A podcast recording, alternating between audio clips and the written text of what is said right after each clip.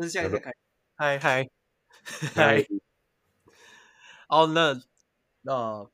我们这集是想要随便聊一下那个。啊，我是颜值，抱歉。OK OK，我我们就直接开始吧。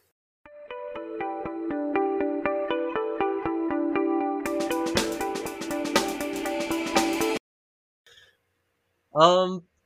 最近有那个吗？奥斯卡奖颁奖吗？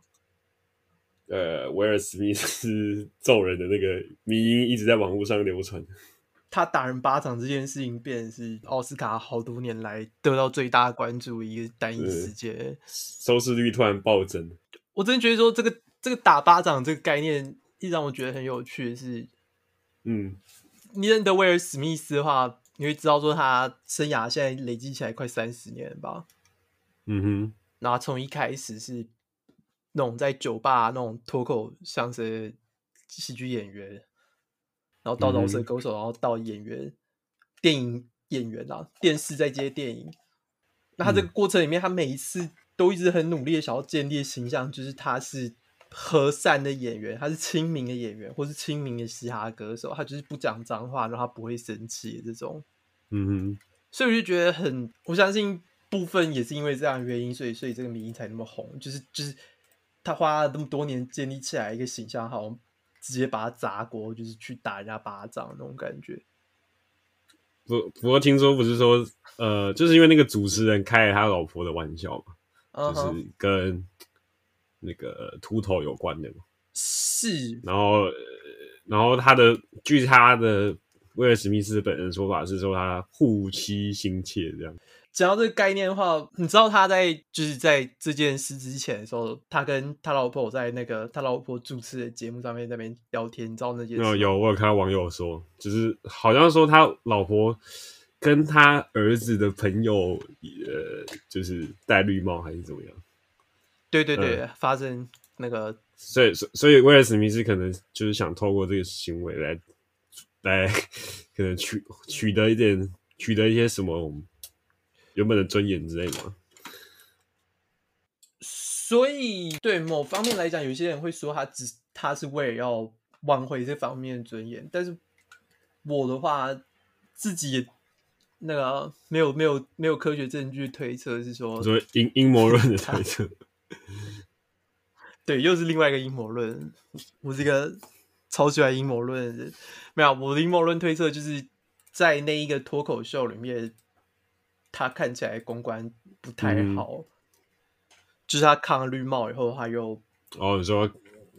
没有真的挽回来他的名声。然后，尤其是说，就是在当代氛围里面，好莱坞他们已经演化成一个，就这是已经是 Me Too 以后嘛，所以男演员不可以。表现像是他没有，他没有在替老婆着想的样子，这样。嗯哼。所以我一直觉得说，那个当下就是喜剧演员讲话当下，他一开始先是笑，可是他发现说，他老婆有对这件事情有反感的时候，他就觉得说，这个是一个他可以表演的机会，这样他可以在这个时间表达说他对那个。女性秃头这件事情，他觉得一点不好笑，不是不是可以开玩笑的主题，所以他必须要在这个时候挺身而出，这样。其实他看他他的眼光是看得更远，因为毕竟怎么说呢，这就是一个好莱坞的心态，很多都是为了公关而公关的。然后另一方面的话是说，你知道威尔史密斯是有那个吗？有录 vlog 吗？哎、欸，他是 YouTuber 吗？嗯，他的 YouTube 的点阅率还蛮高的，就是他常常在录自己演绎生活里面的小意思啊，然后录他最近在干嘛。他有时候会偷录片场旁边的东西，这样、嗯。那我的概念就是说，在这个在这个 YouTube 时代里面的话，这种旧电影演员有一点。没办法有他们一席之地，他们重要性越来越低。是，那威尔史密斯某种程度来讲，他拍 YouTube 影片也是因为他意识到这一点，所以他想要试试看能不能换平台继续找他的立足点。这样，那我猜他做这件事情，所以所以在这一个前提底下，我就觉得说他做这件事情是一个他那个生涯豪赌那种感觉。OK，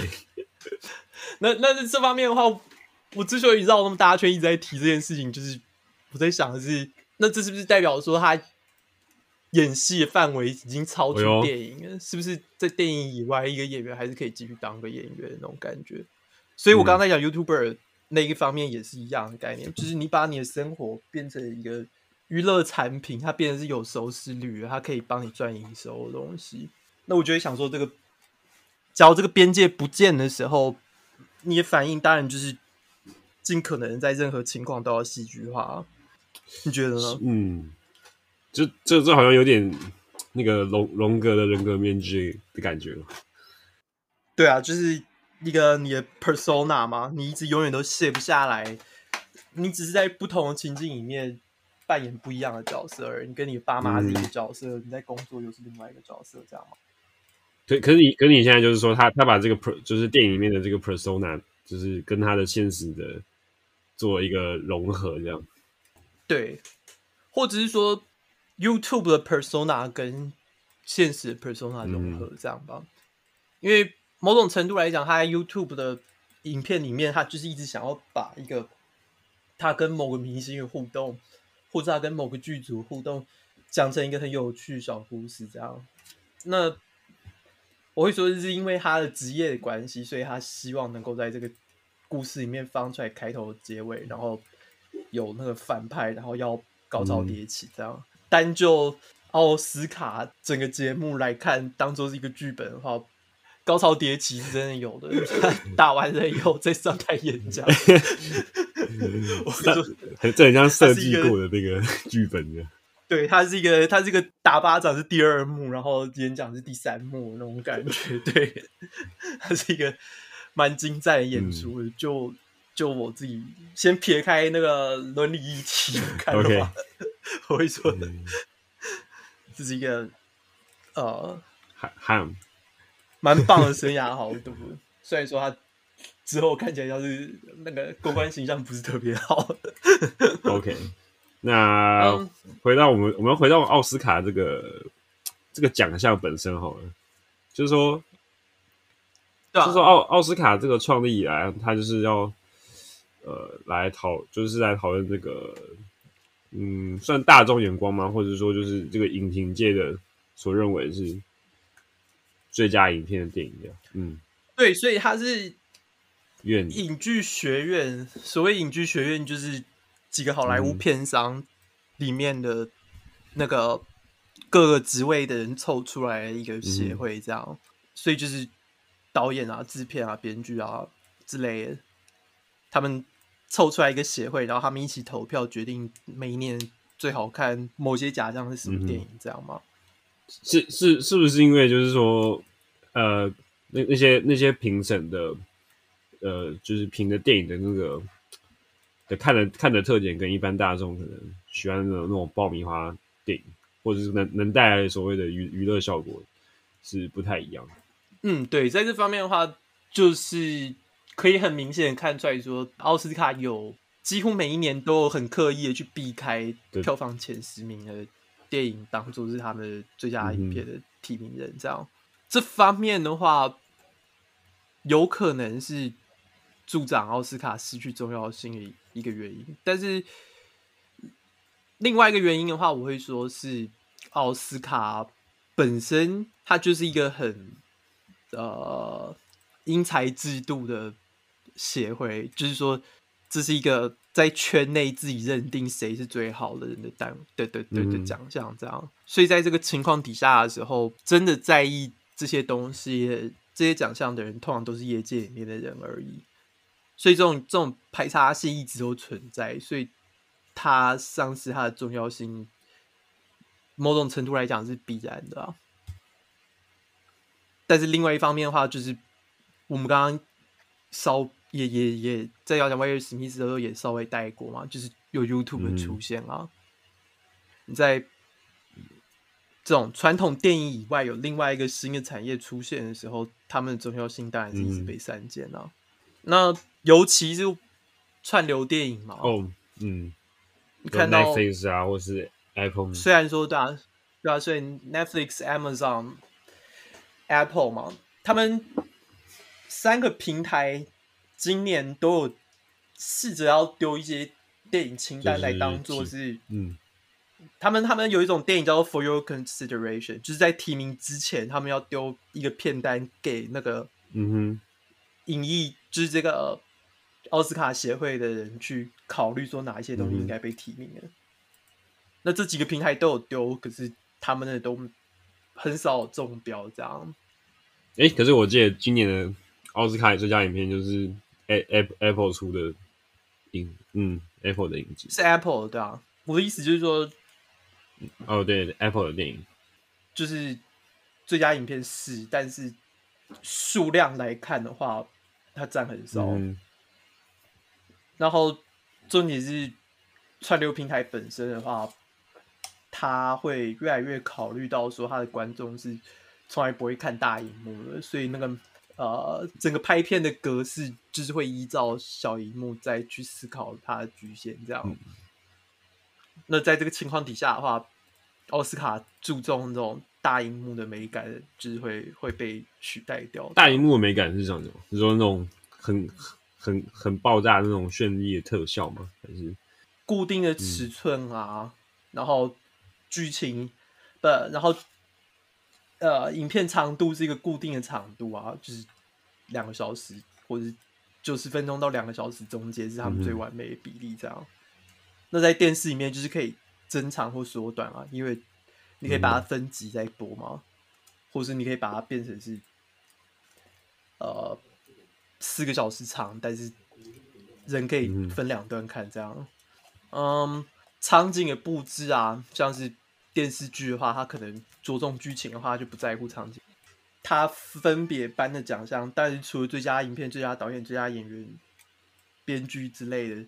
奖项，他剩下来都是蛮技术层面的奖项啊。那就是因为他们是一直采这种审美标准，就是一个很嗯亚里士多德式的美学标准。什么是亚里士多德式美学？嗯。就是他认为说，一个作品可以被拆成个别细节啊。一个作品之所以好，就是因为它的个别细节都很好啊。它的剧情要是最完美的比例啊，他的演技要是最完美的比例啊，他的功功。哎，可是我觉得，我觉得有趣的点是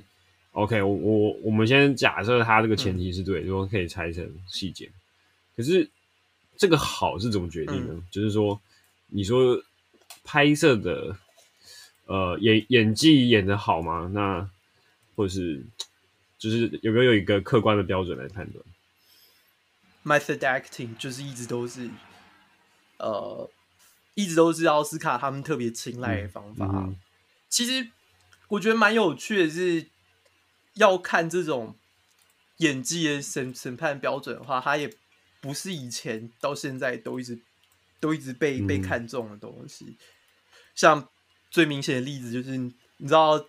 希腊剧场他们是要戴面具演的吗？呃，你说古古希腊吗？嗯，古希腊剧场对，不知道，就是演演什么伊底帕斯王是全部人都是戴着面具演的，因为概念就是希腊的编剧、希腊这些美学家他们认为说。剧本本身是最重要，所以即便这个完全没有演技，他只要能够丢出来台词，或者这个台词的音律达到某一个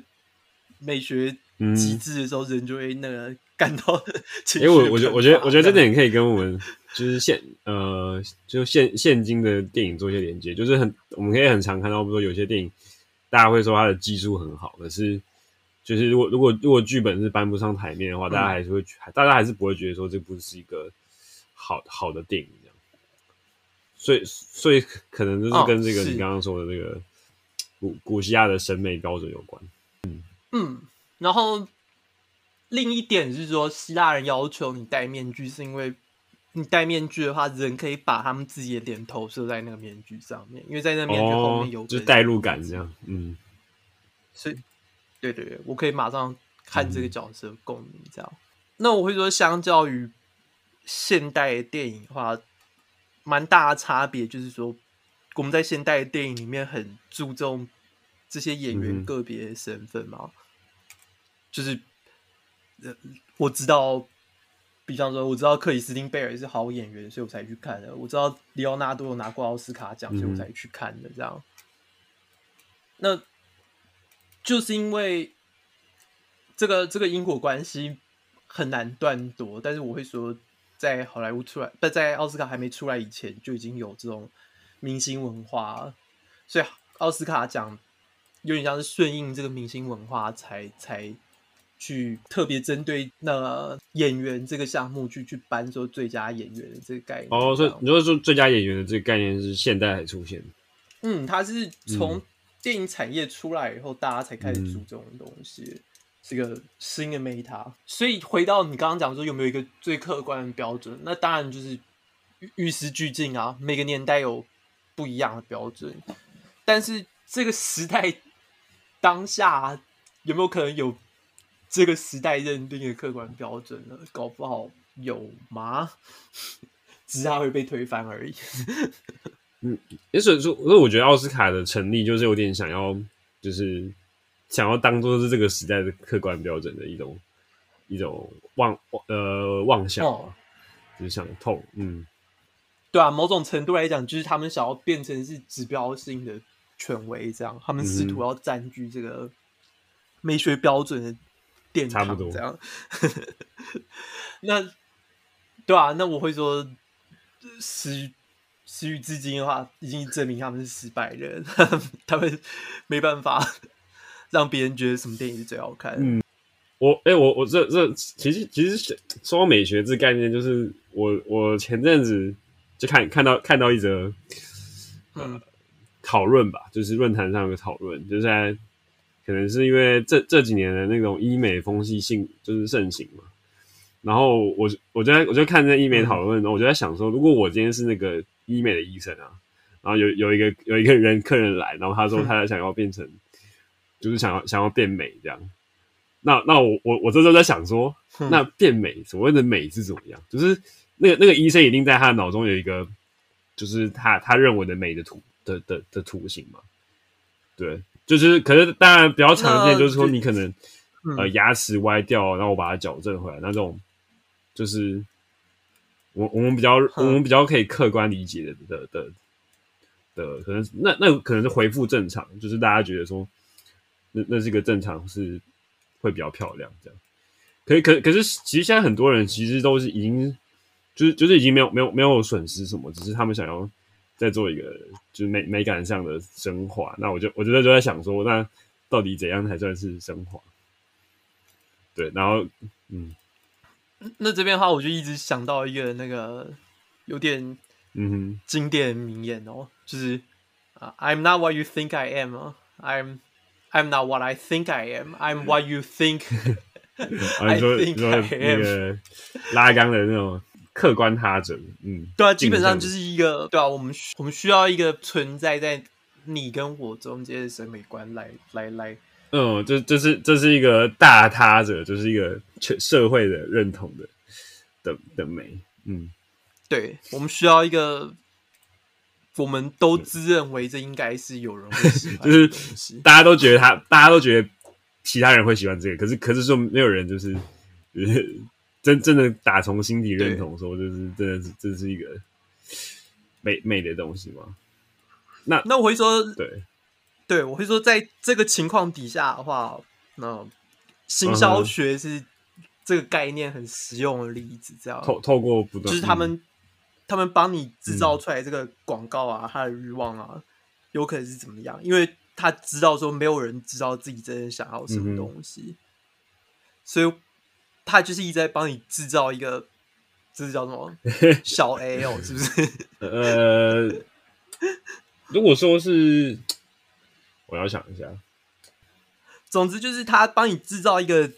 你可以得到的目标，但是他说服你说这个是最终目标，但是这个悖论就是说。欲望是一个你达到你就不会想要的东西，所以那一个可以达到的目标绝对不会是你想要的东西。嗯、那在医美的状况来讲的话，就是他们一直都有准备一个目录，就是说你想要变得像是西方的某一种价值观的标准脸孔，或者你要变成韩国价值观的某一种标准脸孔，或者日本价值观的某种标准脸孔。那回到我们刚刚讲大体的这种生之美概念的话，嗯、就是它一直都是一个我们都自认为别人会喜欢的东西，这样。但是我们其实连自己都不确定是不是真的喜欢的东西。就是我们可能会讲说，哦，这个长得很漂亮，嗯、或者是那这个长得很丑。但是我们讲这句话的前提都是我们对。美这个字的认识，或者我们对丑这个字的认识而已。那因为这个字本身的话，是我跟你讲话的时候，或者我跟所有人讲话的时候都会用到，嗯、然后我们变成一个听起来像是有的语言这样。嗯，就在我们两个中间是可以被交换的的、嗯、的符号。那为了要让这个符号有意义，所以我们就是制造出来一个虚幻的东西，然后说服大家说这个是一个。嗯这个是一个我们认定的美，这样，嗯、所以比方说我眼睛很大，睫毛很长啊，鼻子很挺啊，这些都不一定是你真正觉得美的东西，但是你说服自己说这个是大家觉得美的东西，所以我应该也要觉得美，这样。OK，这这这，我觉得呃，这点可以跟就是你刚刚讨论的那个电影做连接，就是说这个这种对美美美感的，嗯、我我我只是把它举一个比较具体的例子，我是想说。那那如果说我们在判断就是这种呃连连看得到摸得到的东西都都有点难有一个标准的话，那像像电影的话，或是其他音乐啊，或是美术的这种艺术来说，它真的有一个客观的的审美的标准。嗯，所以嗯，我们在客观审电影的时候，其实我觉得某种层面来讲，就像是我们试图要。用科学方法去去认识世界的概念有点像，嗯、就是说我们知道说我们的认知是有局限性的，我们看到的东西不一定是真的，我们听到的东西不一定是真的，嗯、但是我们还是用这些东西当做是根本来慢慢去推算说世界是长什么样子，然后世界的运作是怎么样子嘛？嗯、那那那戏剧也是类似的状况，就是我们没办法。确切知道说某一部电影特别受到大部分人共鸣，某部电影不是。可是我们就是尽量用这种我们认定能够当客观标准的东西来来来去判断说这些东西应该就是为什么这个电影是好电影这样。那我会说，我我们的节目这样录到现在，其实我们也聊了蛮多部电影嘛，大部分电影都是。至少至少我有兴趣啊，或者我真的蛮喜欢电影，但是很明显是说，电影本身有它的节奏，然后有它抓抓镜头的方式，有有演员声光什么加下去的东西，它并不是一个可以被拆开来说，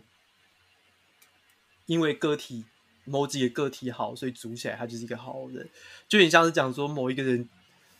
他的肌肉很大，所以他是一个很好的人，你知道？部分是，就是他肌肉很大，他有机会成为他的他的，就是他成为好的人的机会是比较比较高的。可是，对，条件之一，但是不代表他是一个好的人。对，所以或或者说或者说好好的人的这个这个概念，我觉得蛮蛮蛮抽象的，因为他其实是有点笼统，你知道就是他有点概括性的说哦。你这个人很好，可是他并没有说你到底哪里好，或者说，呃，究竟究竟究竟什么是好这样？嗯，那我们刚刚提到文字作为符号这个概念，嗯、就是说我们要为了要让它被被具体化，所以我们想办法用一个比较简化的字去代替嘛。嗯、就是说，就像你讲说，抽象太抽象了，我没办法懂什么东西是好嘛。嗯、可是问题是。你把它细分下去以后，你会发现说，即便我在讲说，编剧是一个非常完整的架构，它有起承转合，但是其实你听了以后，你还是会发现这有点抽象。因为就算你看到工整的剧本，起承转合好的剧本，你有时候你也会看了觉得说这不是一个好电影，嗯、因为可能可能镜头抓的很差，嗯，声音弄得很烂，或者说编剧本身即便剧情的起承转合很完整，但是角色就是一个你很讨厌的角色的话呢，那那个讨厌又是另外一个很抽象的概念，你讲不出来为什么你讨厌，但是你可以感受到我现在跟你解释这个讨厌的感觉啊。嗯、所以我想，某种程度来讲，我们试图要去用言语去转述我们的感受，是为了要去理解我们当下感受是什么。这样，但是在这个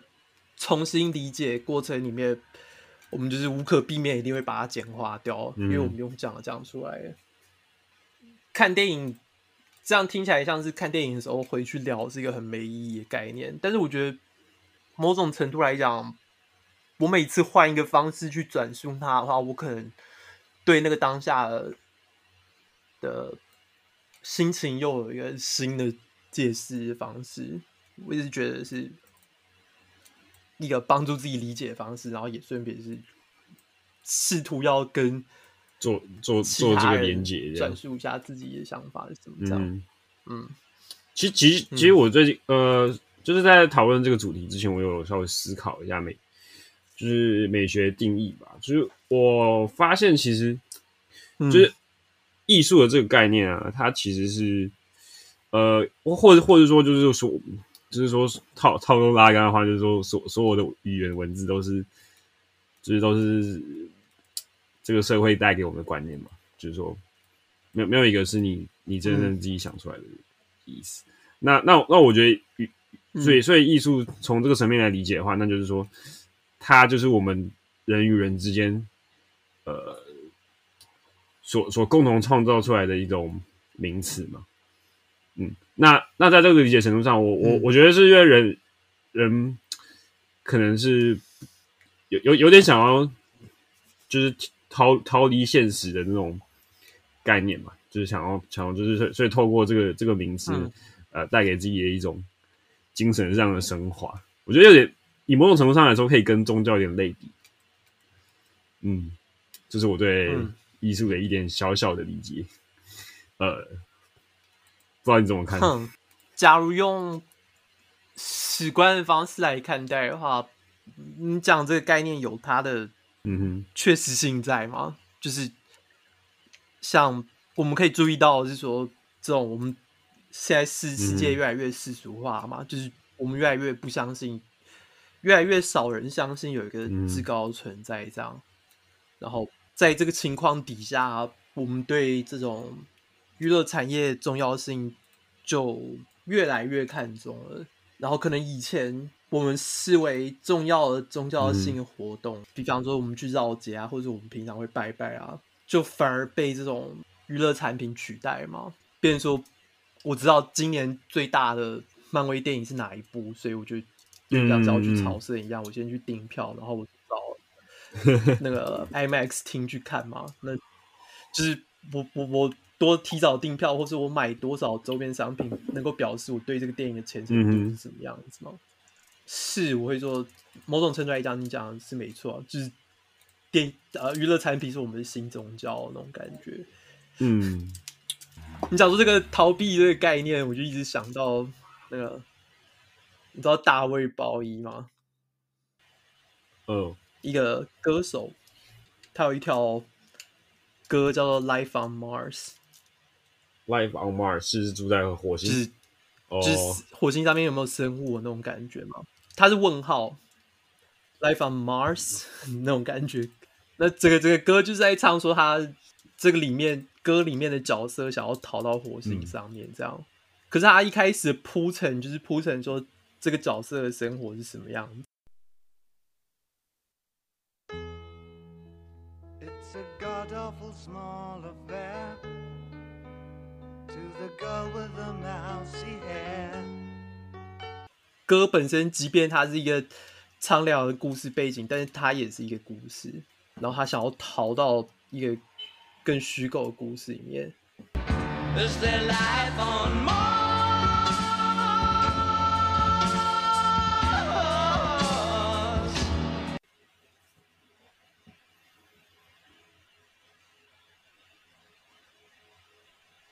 然后在这个他想要逃过去状况里面，他就是 又给你共鸣了，所以连逃避本身都被被虚构，好好绕口。逃避本身就是你的逃避，那对，就是连逃避本身都是都是你的逃避，这样。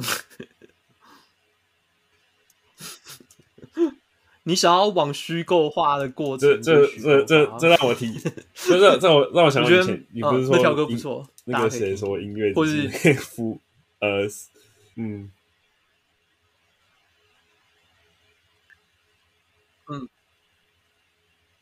哦对啊，我听到就是我在看美学史书里面的时候，他有提到这个古典主义哲学家，就是差不多罗马时期的哲学家。有个别解读这样，然后有一派的解读就是说，音乐本身就是一个不应该被视为是一个有更高层次的价值，它不应该被视为说它可以直接带给你，比方说心灵净化啊，或者是 道德价值提升的境界，它不应该被当做这个东西，它应该只是被当做一个旋律节奏。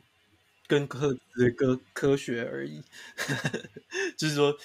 你对他这些东西的感受都是像是食物或不是我我我在思考的是，你想到的时候，你会想到它带给你的快乐。他这样说的话，说是一个毫无价值。所以所以说，因为一首一首歌的好听跟不好听，可能呃，跟就是会跟你当下的心情有关嘛。就是我之前跟你说的概念，就是说，呃。其其其实我们其实我们现在所做的每一个行为或动作，其实，呃，说内内在影响外在的比例比较高嘛。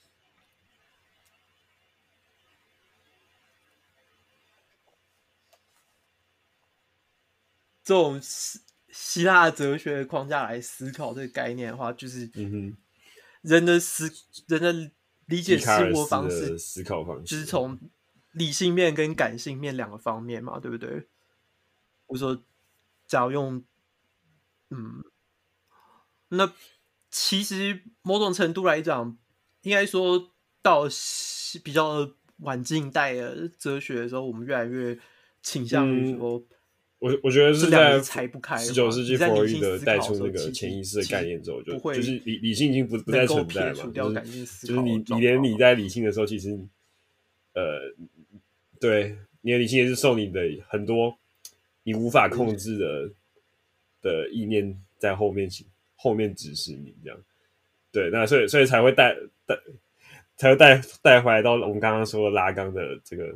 社会大他者的概念，就是就是说，呃，对，你你所你所认为的的本主体啊，就是说哲学上面说的主体，那我比较比较白话一点，就是说你你这个人的对你在想什么？你是谁的这件事情，其实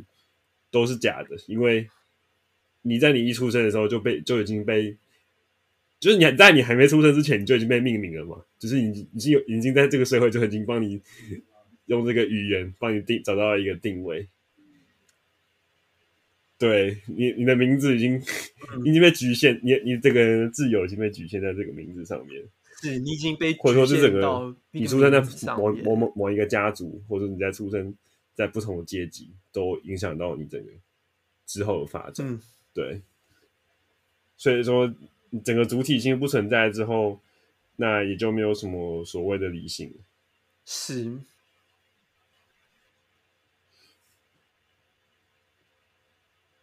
嗯哼，是。那我会说，假如。即便我们这样认定没有理性的存在，我们还是可以去想办法。那在这个前提底下的话，你还是可以想办法透过我们这个不合理的框架底下，我们想回回到就是刚刚我们这个主题，我们认定合理的待遇，呃，艺术嘛，或者说美感，就是我我觉得把这个概念融进去，就是说，呃，大家就是大大家会想要透过这种超过语言之外的表达方式来。来互相沟通嘛，不是说你刚刚说你你每次看这部电影的时候，你都会就是在重新审视说，这可能自己跟别人之间的某种关系，